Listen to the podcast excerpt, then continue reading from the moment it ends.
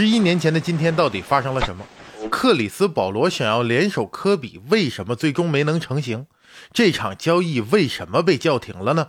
而在所有的传闻当中，哪些是真，哪些是假？今天我想带着咱们所有的听众朋友啊，一起来回顾一下那段故事。如果您对今天的内容感到有兴趣，请一定要看下去，并且别忘了一键三连支持一下，谢谢你们！各位听众朋友们，大家好，欢迎来到 FF 球迷电台，我是春风。在开始讲今天的故事之前呢，我先想给大家看一张照片，这是网上一个非常经典的照片啊。那这张照片内的三位球员呢，可以说非常的开心呐。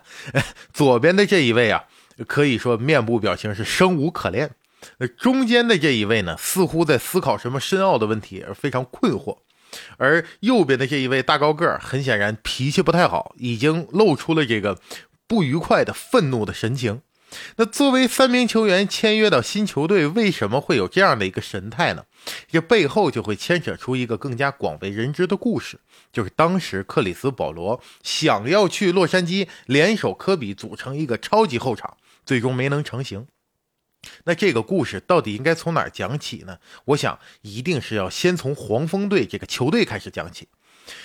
当时这个黄蜂呢，不是现在联盟中这支黄蜂，而是现在联盟里面的这个鹈鹕，鹈鹕队的前身新奥尔良黄蜂队。这个球队也挺有意思，无论他成绩好坏吧，就是没什么人看球，场面里面永远是非常冷清，没有什么球迷买票来到现场来支持自己的球队。那很多人猜测说，新奥尔良是不是没有篮球文化呀？也不是的。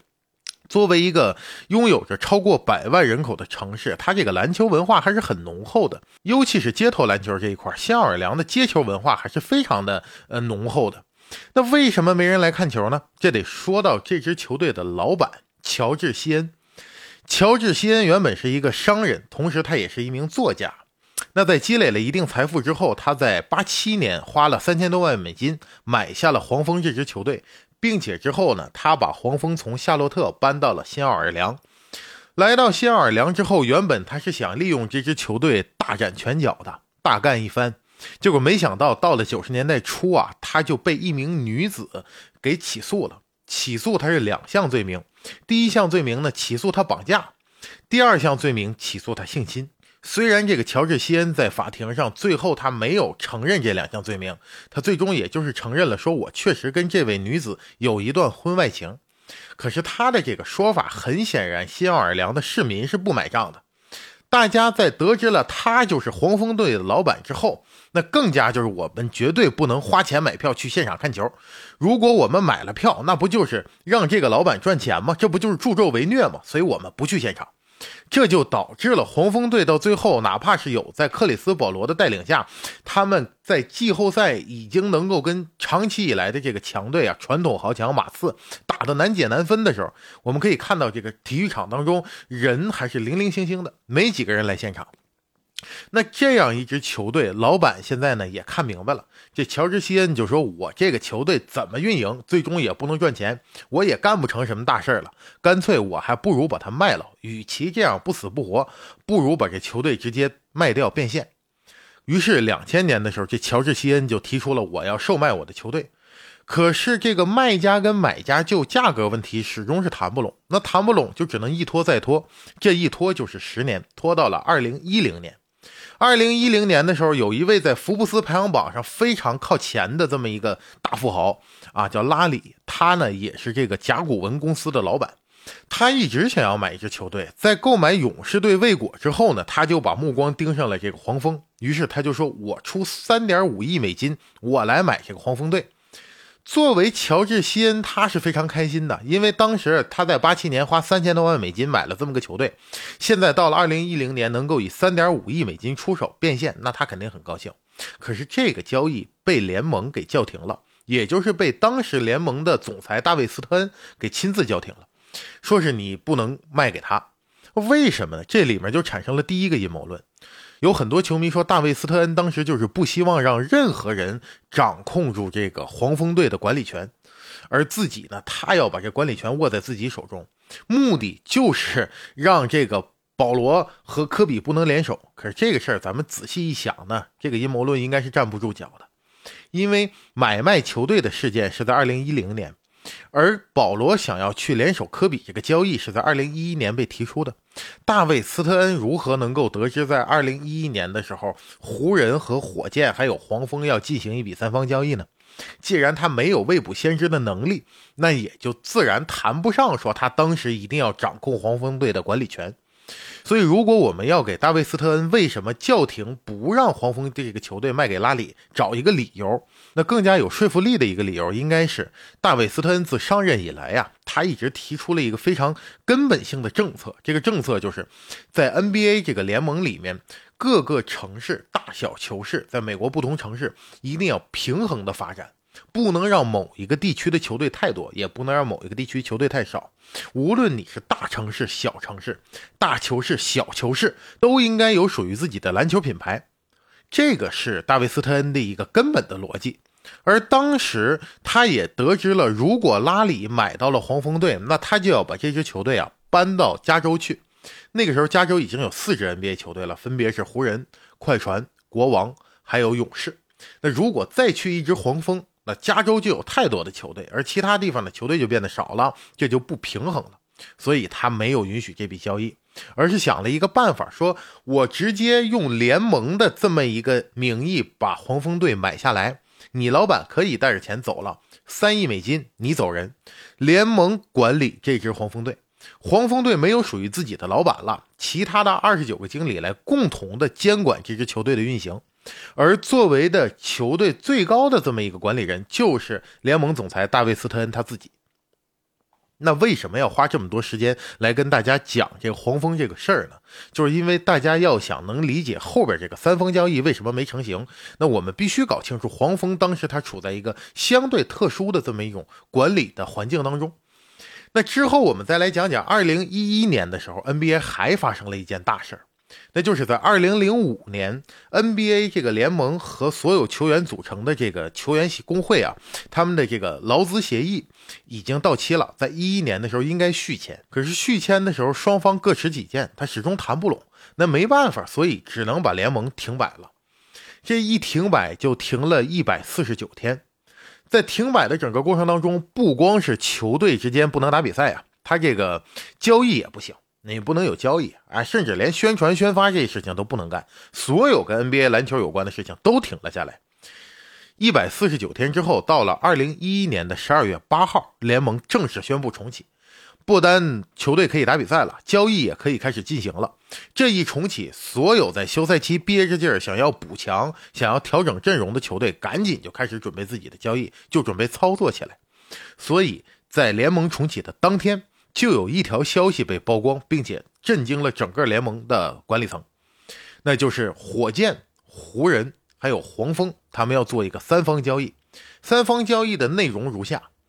湖人送出保罗·加索尔，送出奥多姆，得到保罗；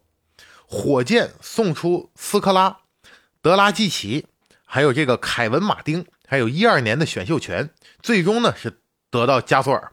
而黄蜂能够得到火箭刚才送出的这一众球员，还有选秀权，还有奥多姆，但是要送出保罗，所以三方交易就是这么一个交易。那当时来说，这三支球队的管理层对这个交易都是满意的，你情我愿，你愿意买，我愿意卖，大家都说好了，咱们就这么干，并且在当时的人们眼中，这个交易已经是一个板上钉钉的事儿了。呃，湖人这个奥多姆啊，就在发布会上声泪俱下。啊，抹着眼泪说：“说我多么热爱洛杉矶这个城市啊，我多么喜欢湖人这支球队，我想要为这支球队继续效力等等。”所以，作为一个当事人本身，他自己都会有这样的反应，我们就可以确定，在当时人们的眼里，这个交易肯定是马上就要发生的。可是，这个故事的走向啊，在六个小时之后，突然发生了一个一百八十度的大转弯，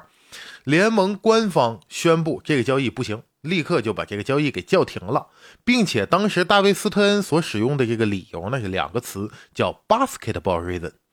这个就很奇怪了啊！这个不是所有的篮球术语当中的一个词汇，或者说我们在交易当中经常听到的词汇，很奇怪的使用了一个叫做“篮球理由”的这么一个说法，把这个交易叫停了。同时，可能有朋友会问了，说那大卫斯特恩作为联盟的总裁，他有权叫停这个交易吗？其实也不用那么麻烦。刚才咱们不是讲了半天黄蜂队这个事儿吗？黄蜂队的最高管理人现在就是大卫斯特恩本人，他不用以总裁的身份，他只要说我是黄蜂队老板这个身份，说我不满意这个交易，我不想跟你们做，所以这个交易自然就不能成型。你这个时候，很多球迷朋友就要问了：那大卫斯特恩本质上来说，他还是 NBA 这个大联盟的总裁嘛？那底下有三支球队，人家都你情我愿的谈好了一笔交易，他为什么突然要插一杠子把这个交易给叫停呢？那网上呢，就有很多人提出了一个一个所谓有点阴谋论这个意思，说呀，大卫斯特恩不希望让科比获得更高的荣誉了。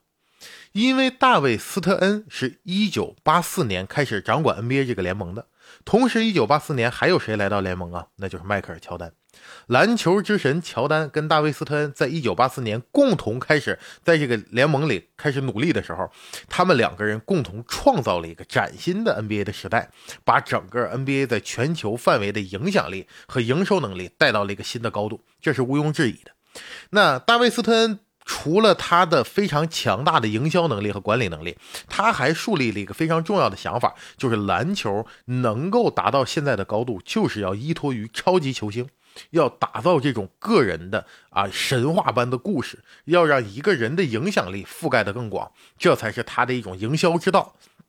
而大卫斯特恩呢，也不遗余力的，确实在很多时候啊，他把这个乔丹呢，就有点神格化了。啊，就想去宣传说乔丹就是一个我们凡人无法企及的这么一个一个高度的一个球员，在之后的日子里面，所有 NBA 的球员都以乔丹为目标，我们追逐他的高度，我们向着他而努力，但是不应该有人再超越乔丹了。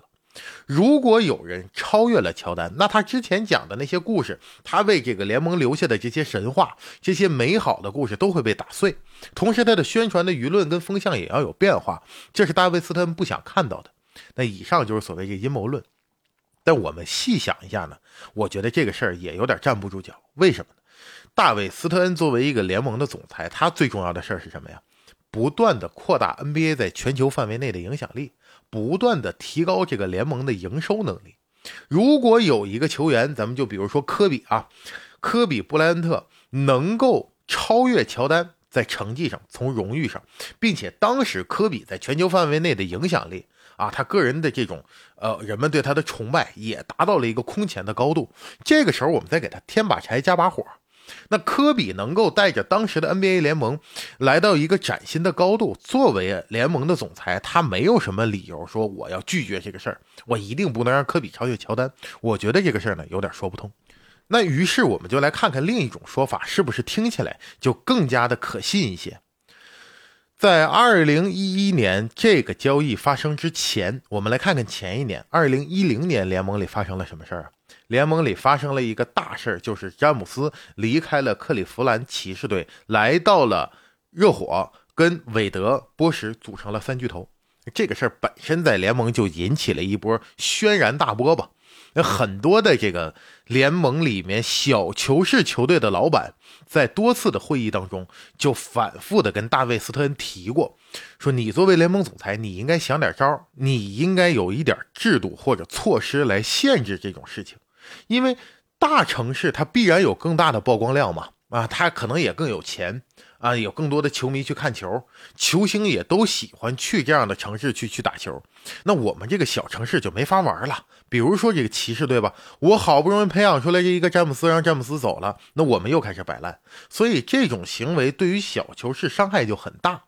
那如果小球市的老板最终永远不盈利，他就是为爱发电，并且呢就是陪跑，最后人家没人愿意干这个事儿，这对你整个 NBA 联盟的发展是非常不良的。所以大卫斯特恩你得想办法。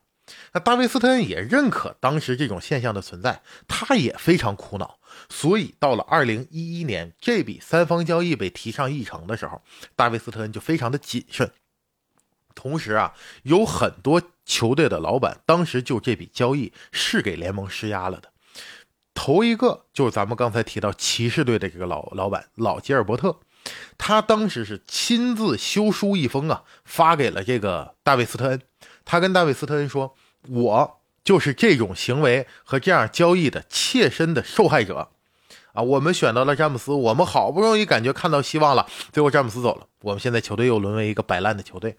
那这样的损失对于所有联盟小球队老板来讲，打击都是很大的，大家都不愿意看到这种现象。所以我第一个站出来反对这个保罗要想去洛杉矶联手科比，我第一个反对这事儿不行。那除了他呢，还有一个比较有名的老板，就是小牛队的这个库班啊。上一期节目我们也聊了这个库班啊，他当时也是在一个电台的节目里面就公开的说，说我坚决反对保罗去洛杉矶。如果是那样的话，那第一控卫。第一分位，甚至说科比那当时就是联盟第一人，对吧？他们俩组成的这个这个球队，其他球队老板我们不就是陪跑吗？我们还打什么比赛？我们就看表演赛呗。那那冠军几乎就是他们了，所以我坚决反对这种一家独大的现象，我绝对不认可。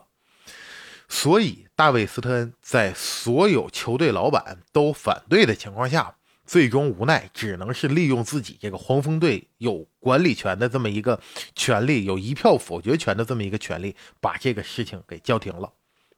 但是呢，他也不愿意在明面上说到底是为什么，我是被人胁迫了，我受到了压力了，有人给我施压了，他不愿意那么说，所以他说了一个很暧昧的词，叫做篮球理由。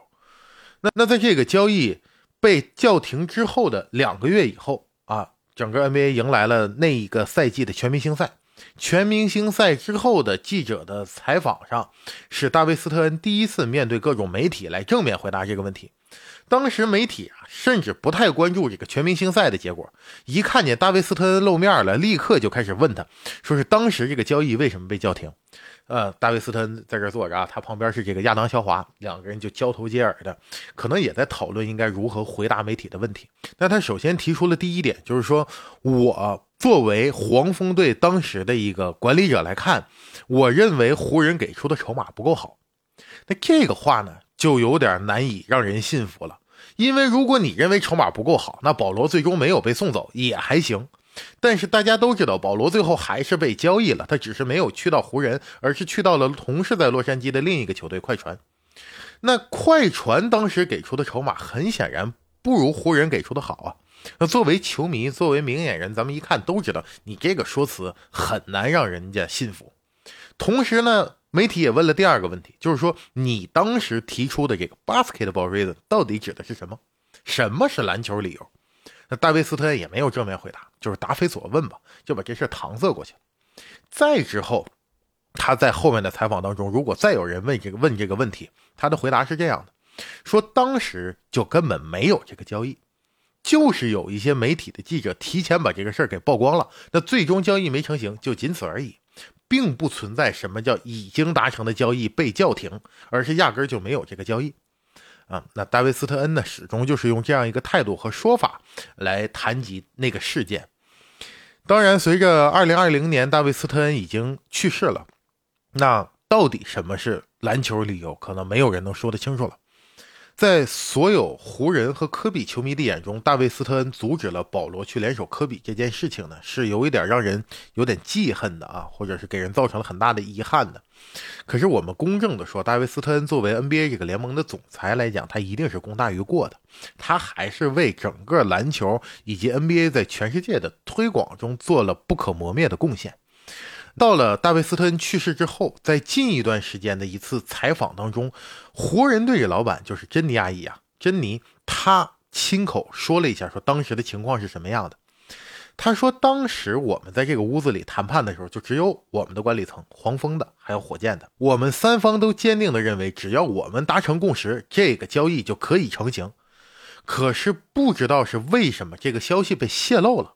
啊，原本这个事儿只应该是停留在我们三方管理层知道，结果没想到全联盟所有人都知道，所以其他的二十多支球队的老板呢就联名抗议。那大卫斯特恩顶不住这个压力，最终也只能把这个事叫停，就很遗憾。那到了现在呢，我看很多网络上的咱们球迷朋友啊会说，当时如果保罗能来，那么霍华德还能来，我们就拥有了第一控卫、第一分卫和当时几乎就是说第一中锋这么一个超级阵容。那如果是这样，湖人能够拿多少个冠军？科比的职业生涯会达到一个什么样的高度？那另一波呢？网友会说，说是不是这样的？如果保罗来了，那霍华德就不能来；霍华德来了，保罗就不能来。那这两种观点，咱们说哪一种可能性更大呢？那我个人肯定是倾向于第二种。为什么呢？啊，有朋友是这么说：说湖人啊是拿加索尔换来了保罗，拿奥多姆再换霍华德。那如果我们从刚才提到的这个三方交易的内容来看呢，湖人是需要送出加索尔加奥多姆才能换来保罗的。那如果是把奥多姆跟加索尔都送走了之后，我也想不到有什么好的资产能够再去换得霍华德了。当然，可能湖人队会在中锋这个位置上再做一些调整，但也不见得是霍华德加科比加保罗。可是，就算没有霍华德，只有保罗加科比，我们也能看到这个组合的威力到底有多大。虽然他没有成型啊，可是我们通过其他球队老板的反应就能得知。